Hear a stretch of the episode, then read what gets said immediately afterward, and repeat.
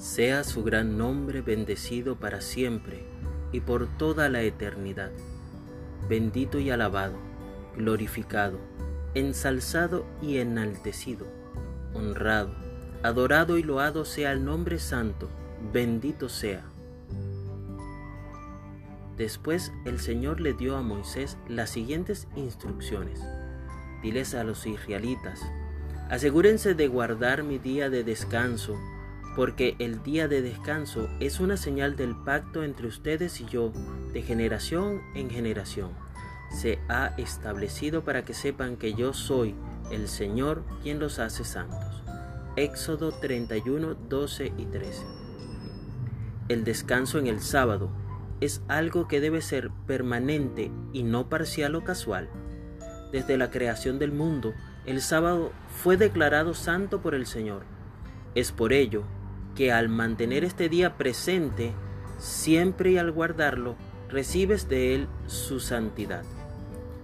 Cuando tu descanso en el día sábado se convierte en algo permanente, demuestras que tus rasgos internos han cambiado realmente y no solo los controlas en ese día.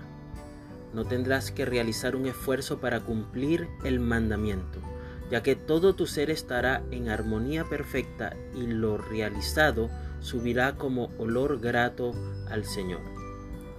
El sábado debe ocupar un lugar destacado en tu lista de inversión para tu futuro espiritual y el de tu familia.